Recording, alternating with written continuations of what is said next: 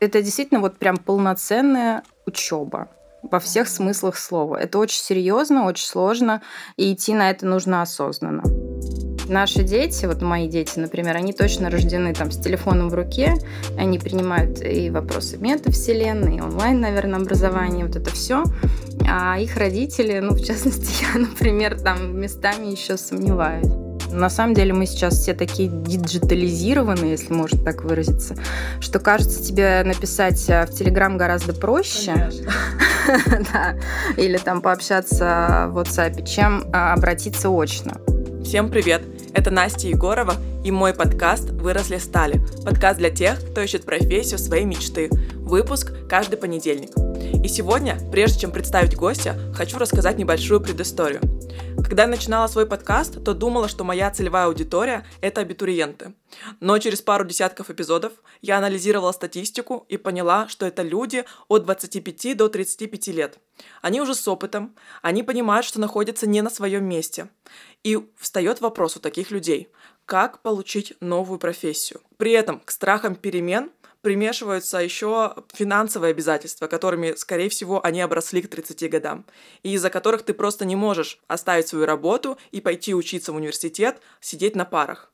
Оказывается, теперь можно получить высшее онлайн-образование, например, в Высшей школе экономики. И я пригласила директора по онлайн-образованию Высшей школы экономики Юлию Ремезову, и мы поговорили о том, как найти качественное онлайн-образование, как создаются онлайн-программы и заменит ли онлайн офлайн Ответы на все эти вопросы в выпуске. Юля, здравствуйте. Здравствуйте. Юля, классная тема. Поговорить про онлайн-образование я всегда за. И тем более лучше спикера, чем вы, найти сложно. Читала на вашем сайте статьи и нашла такую интересную статистику. В 2021 году было набрано 783 онлайн-студента, в 2022 уже 959, в 2023 1750. Темпы роста колоссальные. Возникает вопрос – Вытеслит ли онлайн-образование офлайн? А, ну, это такой, знаете, вопрос, мне кажется, из серии когда-то был фильм «Москва слезам не верит», кажется, да, и там было вот, э, что все кино вытеснит театр, и на этом все.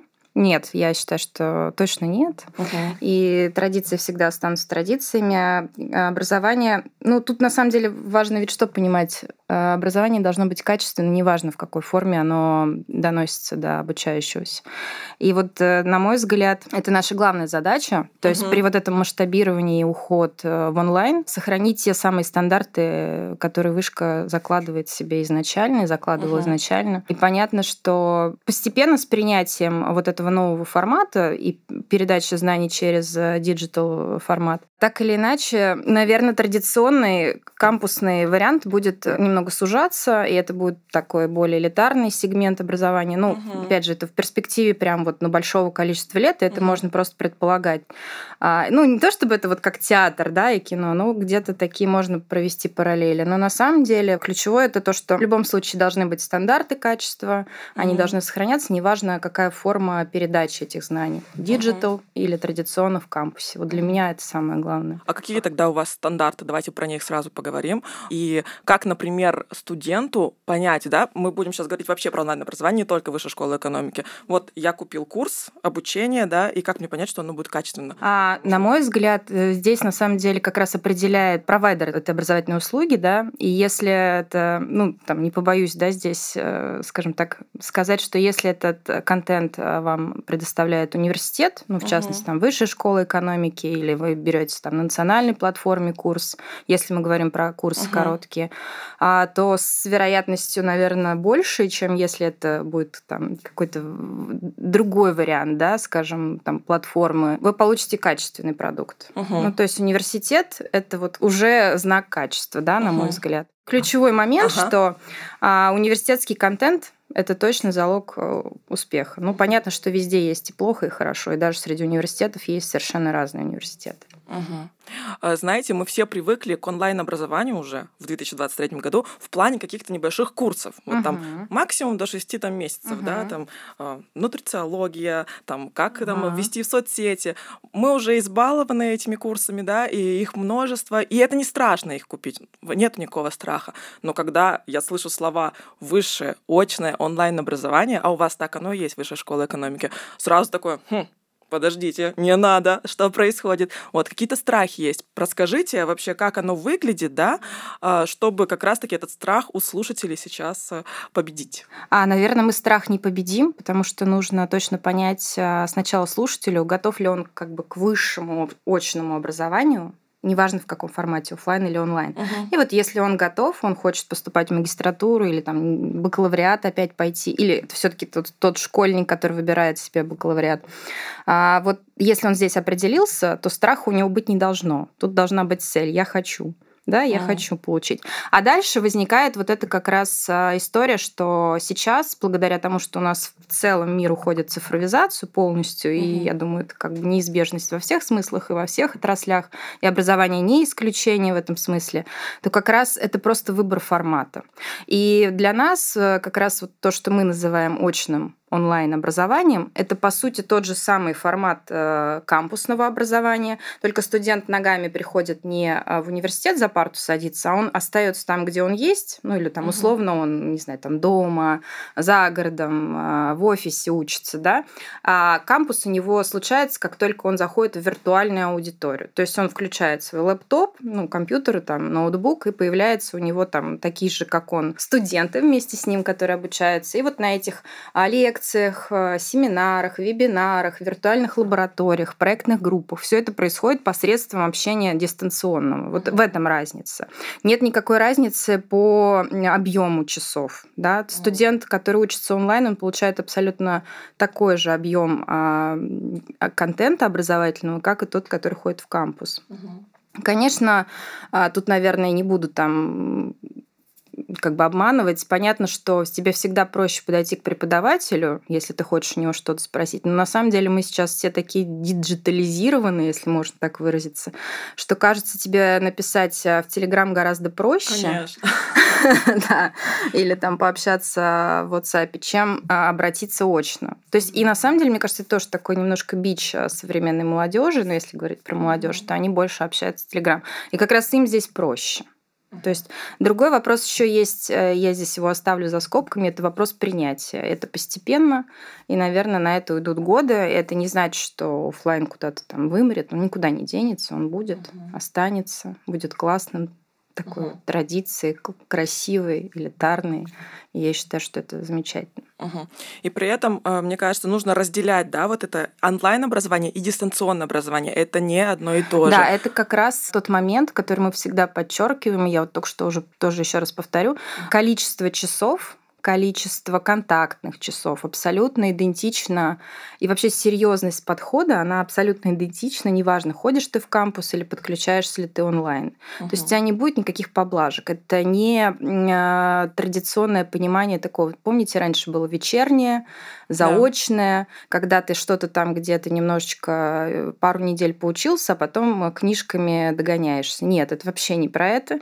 А, то есть, по сути, это те же там минимум 20 часов в неделю, а, практически 4 часа каждый день нужно уделять тому, что ты будешь подключаться на вот эти Zoom, там, вебинары или лекции слушать и сам самостоятельно уже посредством работы в своем личном кабинете в ЛМС делать задания, тесты, которые ты, значит, ну, это действительно вот прям полноценная учеба во всех uh-huh. смыслах слова. Это очень серьезно, очень сложно, и идти на это нужно осознанно. Uh-huh что это не то, что я могу сегодня зайти, завтра не зайти. Нет, нет. дедлайны, не пришел, дедлайны никто не отменяет. Угу, да. Все, я поняла. Давайте поговорим про вас, как вы пришли к этой профессии, и начнем с вопроса, кем вы хотели стать в детстве. А, стюардессой я хотела стать, если серьезно. Слушайте, на самом деле у меня был а, перед глазами пример моей мамы, ага. а, а это вот я уже упоминала этот фильм, ну что-то вот сегодня, видимо, около него все вокруг.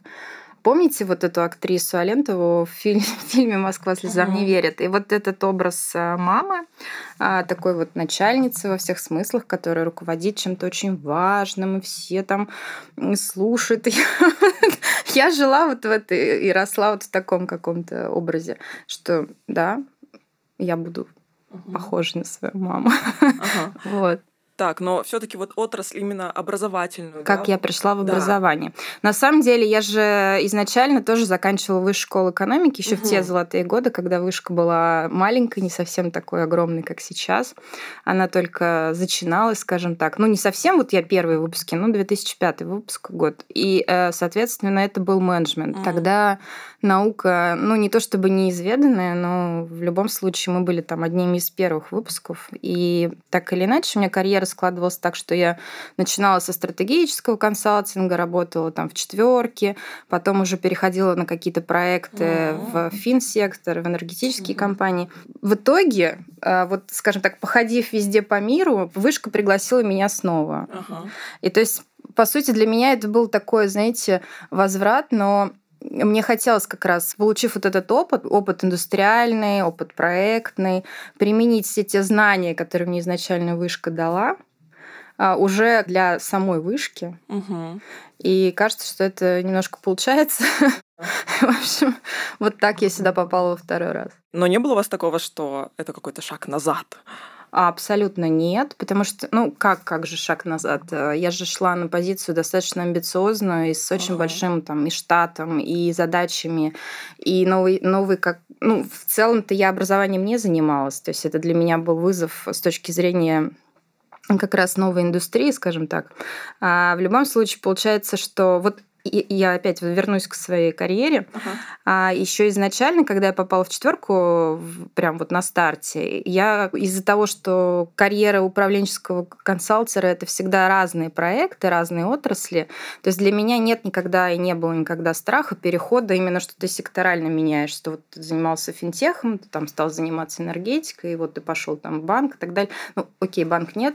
Ну, то есть вот прям совсем кардинально действительно происходили такие проекты, и тут как раз, если ты знаешь инструментарий, азы и подход, то в целом, ну, я, конечно, буду прям вот, наверное, совсем там так нечестно говорить, не то чтобы прям все равно, ну не, нет, не все равно, но за год-полтора ты поднатореешь, и в целом в любую индустрию можно погрузиться. Мгм. Вот, я, естественно, вот в этом дипдайве нахожусь, продолжаю туда погружаться. Понятно, что много неизведанного, но для меня это тоже вызов, мне интересно. Мгм. Опишите состояние вот в онлайн-образовании Высшей школы экономики, когда вы пришли туда. И что происходит сейчас? Может, какие-то уже такие а, планы на будущее расскажете немного? Да. А я пришла, на самом, на самом деле, мне как-то, а, скажем так, везло в кавычках, потому что как только я пришла, все начало немножечко рушиться, что ли, или сыпаться, ну, какое Мгм. слово будет более уместно. Э, Как раз случился уход Курсеры, а онлайн-образование к тому моменту, ну, существовало в вышке там около восьми лет, и это было преимущественно развитие курсов. Курсов, которые популяризировали, э, скажем так, высшую школу экономики везде в мире а, посредством представленности на международной платформе, на Курсере.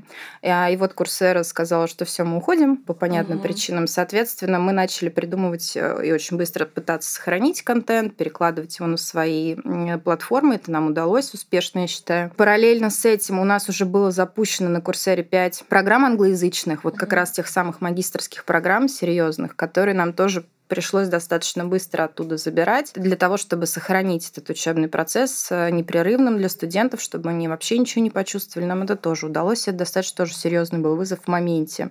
Ну, кроме того, что я в целом э, для, для меня, наверное, тоже было не так просто принять этот коллектив, который был там, ну, под одним руководством достаточно Ну, долгое время. И вот э, там пришла барышня совершенно из другой оперы, из другой отрасли, у нее другие скорости, она там по-другому думает и другие задачи. Вот, и это все вместе, наверное, вот э, как ну, какая-то вот такая была стартовая площадка.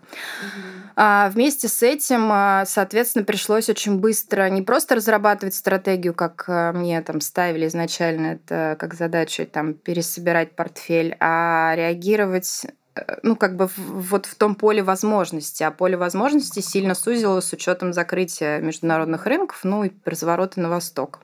И как раз, э, то есть там особо э, скорости вышки, они просто потрясали меня тогда, и сейчас продолжают потрясать, то, что ты не успеваешь что-то а, там придумать, обсудить, а завтра тебе уже нужно это внедрять. И вот это, конечно, тоже, оно, с одной стороны, драйвит очень сильно, с другой стороны, конечно, требует осмысления и очень быстрого такого переваривания, восстановления, внедрения. Это все достаточно тяжело, но когда ты в этом живешь, кажется, что ты прям вот уже и не можешь без этого. Вот такие. А насчет планов, да, давайте тоже поговорим. На самом деле нам за, мне кажется, эти полтора года тоже какие-то горы свернули, особенно вот если говорить про последний год. А с одной программы в 2020 году, полностью онлайн магистрской, мы выросли. Сейчас у нас будет больше 30 программ в этом году, и это колоссальный рост. На самом деле мы лидер абсолютный в смысле и по количеству студентов, и по количеству программ. И, наверное, пока я не знаю, там, кто нас, э, надеюсь, что нас пока не догонит. Если говорить про выход за рубеж, мы в этом направлении тоже работаем. И в этом году нам удалось запартнериться с китайской платформой, с аналогом Курсеры. Мы продолжаем сейчас как раз активную работу и размещение там курсов, э, чтобы, так скажем, выйти на восток. Плотно начнем сейчас работать с индийским рынком. Пока не могу какие-то там гипотезы строить. Надеюсь, что, то, что, что что-то тоже получится. А если говорить про такие цифровые победы э, небольшие, ну, насколько это возможно. В этом году мы, ну, во-первых, мы в этом году объявили об открытии вот того самого онлайн-кампуса. Угу. То есть э, до того, как э, это все масштабировалось, то есть были курсы, были специализации, да, их огромное количество, да, огромное количество слушателей, да, запускаются какие-то магистрские программы, есть онлайн-депо, но все это такое вот в университете много всего, и хотелось э, сделать все-таки такой верхнеуровневый зонтик, угу. который это все объединял. Вот этот зонтик мы создали, объявили его и открыли онлайн-кампус, который как раз объединил в себе все эти продукты. А, и сейчас мы постепенно постепенно, ну так вот, то есть угу. растем, расширяемся, масштабируемся и продвигаемся а, именно под этим брендом. И как раз из знаковых хочется еще дополнить, что мы в этом году запустили прототип нашего кампуса в метавселенной. Это для российского рынка такое очень необычное а, во всех смыслах события, потому что мы даем возможность нашему онлайн-студенту не просто зайти на веб-сайт, там, проконсультироваться, посмотреть, как курс выглядит на платформе, а попытаться посмотреть это вот виртуально, не выходя из своего дома. То есть он может зайти а, в виртуальный кампус, побродить там, а, попробовать а, покоммуницировать, создать там проектную команду, посмотреть там тот же курс, зайти в библиотеку, посмотреть, насколько это все проработано красиво и как он на самом деле у него все будет потом. Угу. Кажется, что вот это тоже очень большая для нас такая значимая история, и мы будем ее развивать. Впоследствии планируем там проводить и выпускные в этом виртуальном пространстве, в медкампусе кампусе, и дни открытых дверей большие. Угу. Ну и, может быть, еще какие-то события, которые будут востребованы. Очень круто. Вообще метавселенная в образовании звучит как что-то такое смелое, но очень крутое.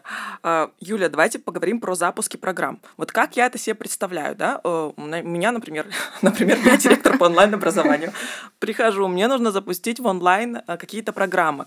Я перевожу уже из существующих в онлайн, да, программы, или я какие-то придумываю новые форматы? Вот как здесь было? Смотрите, здесь на самом деле ключевой момент, что наши онлайн-программы не являются зеркальным отражением того, что есть в офлайне. И это абсолютно точно не так. По крайней мере, я так могу сказать, что две трети программ однозначно это не зеркалка, Угу. Это программы, специально созданные под формат онлайна.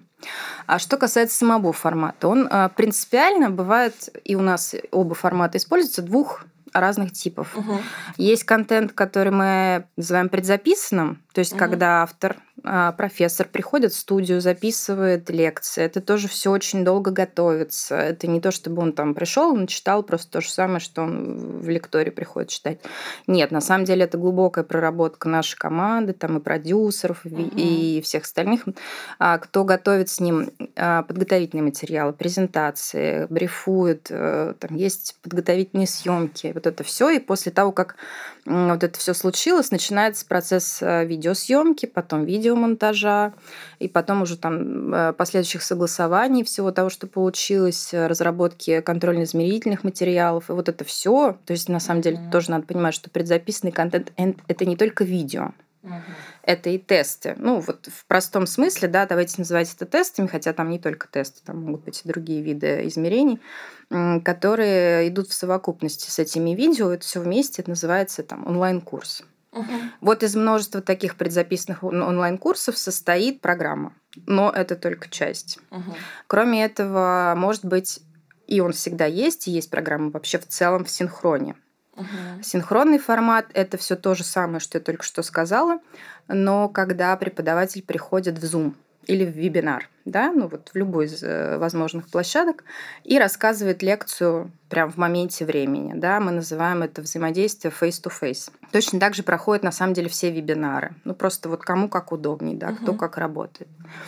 Кроме этого, есть э, в онлайн-программе есть множество всяких других контактных возможностей, например, проектная работа. Mm-hmm. То есть это когда ребята разбиваются на какие-то подгруппы и делают э, там кейсы или уже там свои, ну, готовят проектные работы есть что-то еще точно, uh-huh. и используется там и в телеграм-чатах общение. И на самом деле в офлайне наши онлайн-студенты тоже общаются, и мы точно знаем mm-hmm. об этом, потому что вот они раскиданы по всей России, не только и за рубежом, и вот они объединяются в какие-то команды, я точно знаю, встречаются там условно в Перми, в Питере, в Москве, ну понятно, что в Москве, да, и в таких больших других крупных городах и общаются уже более узким кругом, угу. создают какие-то вот такие комьюнити.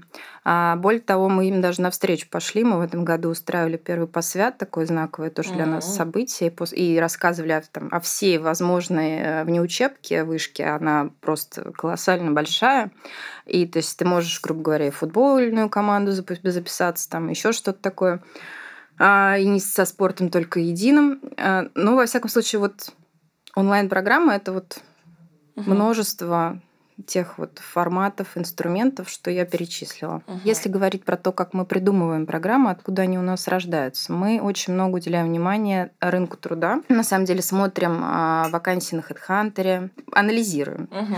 Понимаем, что на самом деле все, что связано с... Если это онлайн-кампус, то в массе все наши выпускники, они так или иначе, ну, что-то про digital. Угу. То есть это будет там управление цифровым продуктом, я не знаю, там цифровая урбанистика. То есть так или иначе в словосочетании или там legal tech, а в словосочетании даже в названии каждой магистрской программы будет упоминание какого-то digital, чего-то digital.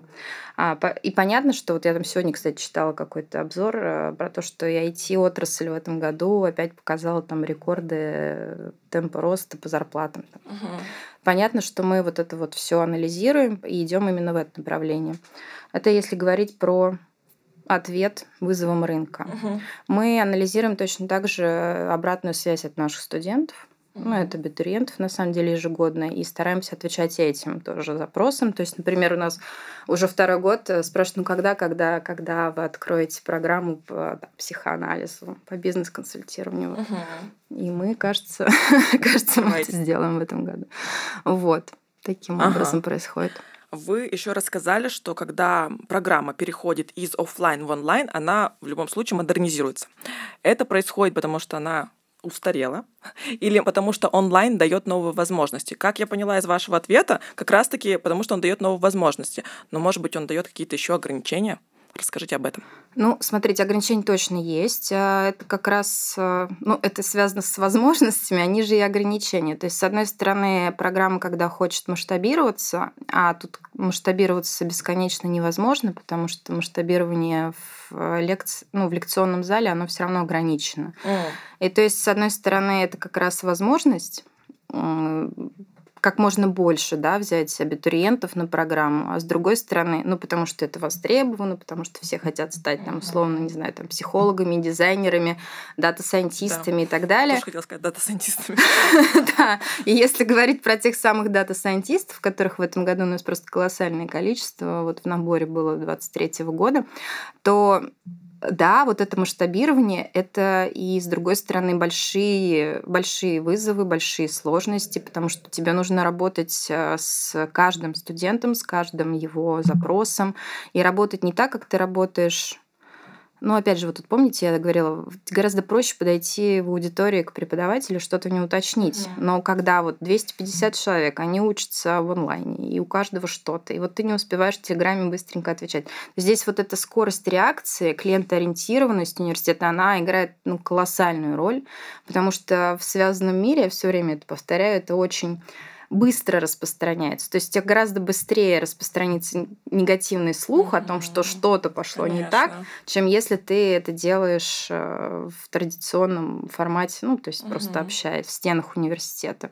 Вот. И чтобы вот эти риски хеджировать, да, мы стремимся, постоянно улучшаем качество работы наших сервисов, угу. а, там, постоянно проводим, э, собираем оценку преподавания регулярную, да, и мы понимаем, что на самом деле и здесь нам тоже нужно а, поменять что-то и там пересмотреть, потому что то, что делается для офлайна, не, не отражение того, что для онлайна, там какие-то mm-hmm. другие параметры студенту важны. Mm-hmm. Ну, это такой непрерывный процесс совершенствования. Мы над ним ну, только начали, потому что, наверное, все-таки вот этот процесс масштабирования, он сейчас нас вот начал потихонечку захватывать, угу. и это главное не упустить. Угу. Это такой интересный момент, что обратная связь, она тоже настигает тебя быстрее, чем в офлайне.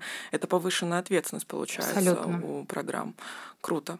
Еще важно отметить, что вот эти онлайн-программы высшего образования, да, они у вас магистрские только, правильно? Нет, не совсем так. Я просто все время говорю, наверное, про магистрские, потому что их точно в портфеле большинство. Но uh-huh. у нас есть и бакалаврские программы, и они, кстати говоря, запускались первые это прям ну, буквально в параллель. То есть в 2020 году была запущена первая магистрская, а в 2021 уже были бакалаврские две. Mm. Одна как раз по компьютерным наукам. Это вот отчасти зеркалка нашей суперуспешной программы программная инженерия а, факультета компьютерных наук, а у нас это называется компьютерные науки и анализ данных. И программа по дизайну. Mm. Вот. И на самом деле, вот если говорить про вторую, про дизайн, ну это вот один из тех э, феноменов успешности, который там ежегодно набирает почти 150, даже больше студентов, несмотря на то, что это бакалавриат в онлайн-формате. Uh-huh. Но это та программа, которая изначально, вы знаете, когда вот туда студенты, ребята поступили, не имею в виду, те самые школьники, вот, которые только что пришли со школьной скамьи, то с ними а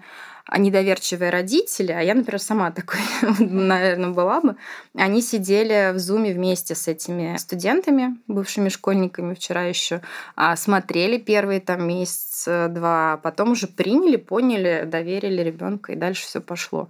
Вот угу. такая история. Но на самом деле бакалавриат мы тоже развиваем, просто, наверное, это гораздо, это гораздо более сложный сегмент, да. потому что ты уже должен вызвать доверие не только у, у ребенка, да. не только у там, ну, может быть, уже подрощенного ребенка, угу. да, но еще у его родителей, родителя. Да, да. А вот родители это уже следующее поколение, которое а, ну, то есть тут вот вопрос принятия. Угу. То есть наши дети, вот мои дети, например, они точно рождены там с телефоном в руке, они принимают и вопросы метавселенной, и онлайн, наверное, образование, угу. вот это все. А их родители, ну, в частности, я, например, там местами еще сомневаюсь, угу. да, и таких, я думаю, большинство. Вот, и это просто тоже такой вот связанный момент, когда это все постепенно, со временем будет приниматься, угу. и тогда это пойдет легче. Но мы продолжаем открывать э, бакалавриаты.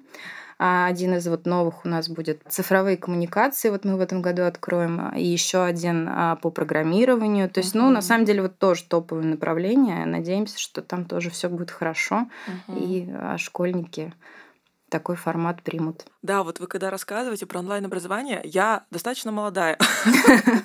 Мне 27, но я мама, и мне тоже очень страшно.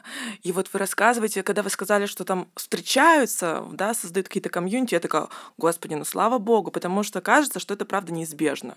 Ко мне приходил редактор психологист, онлайн-психологист, и она тоже говорила такую вещь, что там сначала был каждый месяц журнал, да, выходил печатная версия, потом раз в два месяца, потом раз в три месяца, и сейчас они вышли, по-моему, на раз в полгода, а растет онлайн-версия. И, и мне вот страшно от этого всего. Какие еще вот шаги предпринимаются, вот, может, по социализации какие-то, вот, чтобы вот эти страхи преодолеть родительские, и чтобы вот э, родители как-то более охотно отдавали своих детей в онлайн высшее образование?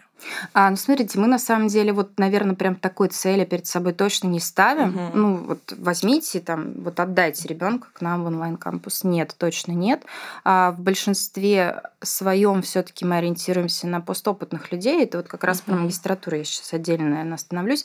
А почему не ставим? Потому что это же выбор.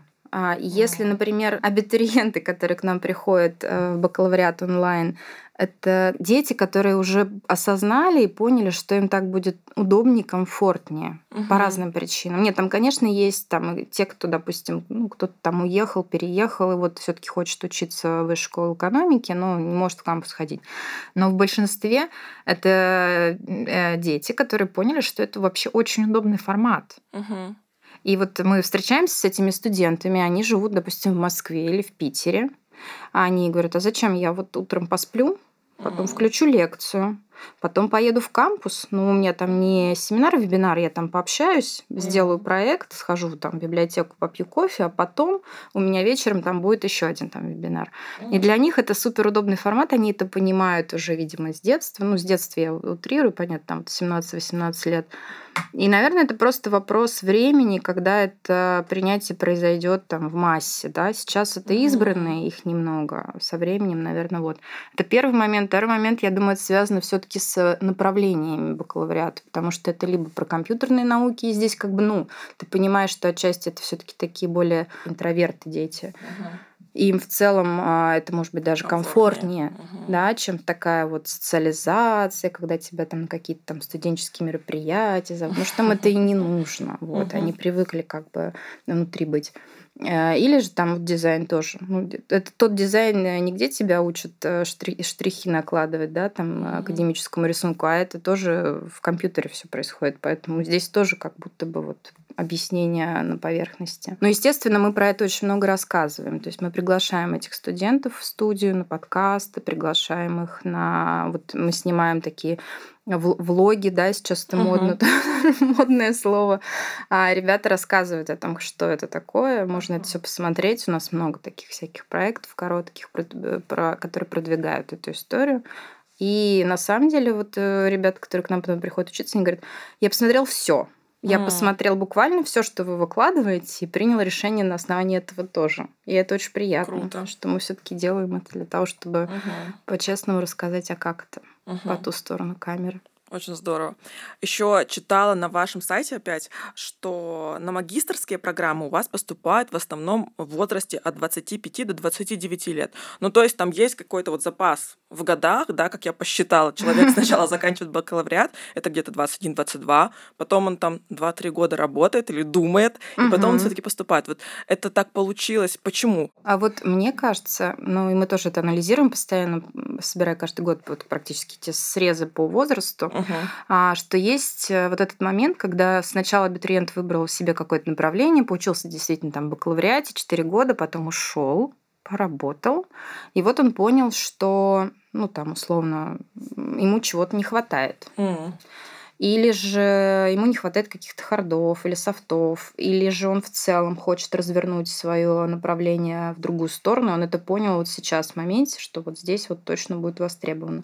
И вот э, как раз э, именно ну, вот в большинстве своем это вот эти вот ребята, кто приходит в магистратуру. Но на самом деле не только, потому что следующая категория после 25-29 mm-hmm. это как раз 30 плюс. И здесь уже люди постарше, 35, э, те, которые на самом деле в моменте пытаются ну, не то чтобы там впрыгнуть, да, но вот они как, как бы ищут, может быть, что-то совершенно новое, полностью да, меняют. вот это мои слушатели. Я просто, когда задумывала подкаст, ориентировалась на абитуриентов, на людей, которые ищут профессию мечты. Я думала, это 10-11 класс. Выпустил несколько эпизодов, а там статистика показала как раз-таки 25-35 лет, вот до 40. И это на самом деле удивительно, потому что ведь а, представьте, как сложно сделать этот шаг, ну вот особенно раньше, то есть когда ты у тебя, в принципе, уже, ну там, 32-35. Угу. Давайте представим, кто это. Ну, например, то есть мужчина, у которого, скорее всего, есть семья, есть дети, есть да. какие-то обязательства, он ходит на работу, есть там, может быть, какие-то регулярные занятия спортом. И вот во все это вдруг он нужно понимает, встроить. нужно угу. встроить э, для того, чтобы дальше вырасти в карьерном треке, нужно встроить э, какой-то вот апгрейд своих скиллов, угу. тех самых, там, не знаю, еще раз, хардов, софтов, или просто менять направление. Это достаточно сложно. Очень. А просто представить, что ты будешь даже три или там четыре или э, ездить раз в университет в неделю, ну просто угу. это, вот, на, в этот да. момент это такой нет. Пожалуй. Поработай и тут дальше. да. И здесь э, вдруг откуда-то он узнает о том, что есть такая супер возможность угу. пойти учиться онлайн. То есть ты, по сути, можешь оставаться в офисе угу. да, или же приезжать домой и там всех скажем угу. так, уложить, пойти учиться ночью, но это тоже вклад в твое будущее. То есть это на самом деле вот такая категория. И эти люди действительно есть. Я вообще я восхищаюсь. Я считаю, что это очень серьезный шаг. А, это серьезная инвестиция в себя, но она точно окупится. Угу. Да, я согласна. Я тоже постоянно восхищаюсь такими людьми, которые решают около 30, 35, 40 лет поменять профессию это классно. И классно, что действительно есть такая штука, которую можно интегрировать в свою жизнь и более безопасно, комфортно прочувствовать это. Возможно, даже ты пройдешь эту программу, но не, не устроишься на работу. Ну вот, как правило, мне кажется, такого все таки не бывает, что в любом случае, вот я сколько бы раз не начинала какие-то, пусть даже короткие курсы в своей жизни, угу. даже просто вот когда начинаешь что-то новое читать, и если это что-то новое для тебя, ну, действительно новое, ты так или иначе пытаешься, ну, я точно пытаюсь всегда найти применение, потому что кажется, ну, ты вот уже вложился, точно точно надо тогда вот, значит, поискать, где это заплатил. Да, это тоже мотивирует. Ну и вот в совокупности, мне кажется, что это отыграет, отыграет и в карьерном треке. И если не там, где ты сейчас работаешь, то, значит, подстегнет а, найти что-то новое. Угу. И мы знаем, ну, я, честно сказать, я даже слышала не раз э, такие истории, когда вот и в 40 лет кардинально меняют. Да. То есть уходит, там, был экономистом, стал программистом. Угу. Начал э, с нуля, а завтра уже там синер. И угу. это же очень круто тоже. Угу. Это вдохновляет, да, согласна. Приблизились мы с вами к финальным вопросам. Продолжите фразу. Быть директором по онлайн-образованию — это... Это большая ответственность. Uh-huh. это работа 24 на 7 с телефоном в руке. А на самом деле, вот, ну, во всех смыслах ответственность, потому что и кампус большой, и вот студенты, это же прям дорогого стоит потерять, не дай бог, там какую-то uh-huh. репутацию в моменте. А люди, которые в подчинении, они тоже всегда... Это общение с каждым индивидуально. Ну, наверное, вот так. Если что-то такое вот советовать, но я бы посоветовала все-таки а, жесткий тайм-менеджмент держать, угу. потому что это очень помогает. Делегировать, не бояться делегировать. А да, где-то будешь э, какие-то, может быть, потом вылавливать косяки. Но в целом нужно, чтобы сохранялся и твой угу. тоже баланс жизненный, иначе просто сил не хватит на все. Угу, да, спасибо. У меня еще есть в подкасте рубрика «Я рекомендую». Здесь мой эксперт, гость э, рекомендует слушателям что-либо посмотреть, почитать, сходить на какую-то постановку в театр. Вот что вас недавно впечатлило, и вы бы посоветовали другу? Вы знаете, я э, не то чтобы недавно, но вот э, в последний год прочитала книгу, э, совершенно как-то случайно взяв ее с полки в библиотеке, про а, нейромаркетинг. Mm. Нейромаркетинг, правильно. Uh-huh. И почему-то меня это прям реально тронуло. Я потом еще почитала ряд книг про то, как наш мозг устроен. И я, правда, вот всем рекомендую. Помогает. Помогает, причем не только, это не, не то чтобы прям с работой связано, это и воспитание детей. То есть ты просто какие-то банальные вещи улавливаешь, и дальше на основании их пытаешься тоже угу. это применять в жизни. Угу. Рекомендую. Спасибо. Так, я оформлю это постом. Все почитают. И сейчас, наверное, самый главный вопрос вообще по нашему эпизоду. А, дайте совет человеку, которого сейчас выбирает, пойти ему в онлайн-образование или пойти офлайн. Он стоит перед выбором. Дайте ему совет. А, я, наверное, повторюсь, но я скажу еще раз. Ему нужно сначала понять, зачем он это делает. И вот как только он понял, зачем, для чего, угу. тогда уже не важно, он найдет точно правильный способ в офлайн, в онлайн и, угу. и выберет правильную программу. Угу. Но должна быть цель. Круто. Юлия, спасибо большое, что пришли. Мне кажется, что мы с вами вообще занимаемся одним делом. Получилось по итогу разговоров, делаем э, людей ближе к профессии мечты. Вот, спасибо, что пришли, рассказали про свою профессию и про э, такую возможность получить новую профессию онлайн. Спасибо вам большое, что позвали. Всем Очень пока. Приятно. Всем пока. Спасибо, что дослушали эпизод до конца. Мы с Юлей уже ждем вашу обратную связь. Заходите в любую социальную сеть. Я есть везде. Везде называюсь «Выросли стали» или «Grew up became». Пишите ваши отзывы, оставляйте комментарии. И, конечно же, я жду лайки в Яндекс Музыке, комментарии в Apple Podcasts. Это мне помогает продвигаться на этих платформах. Всем спасибо, всем хорошей рабочей недели. Пока-пока.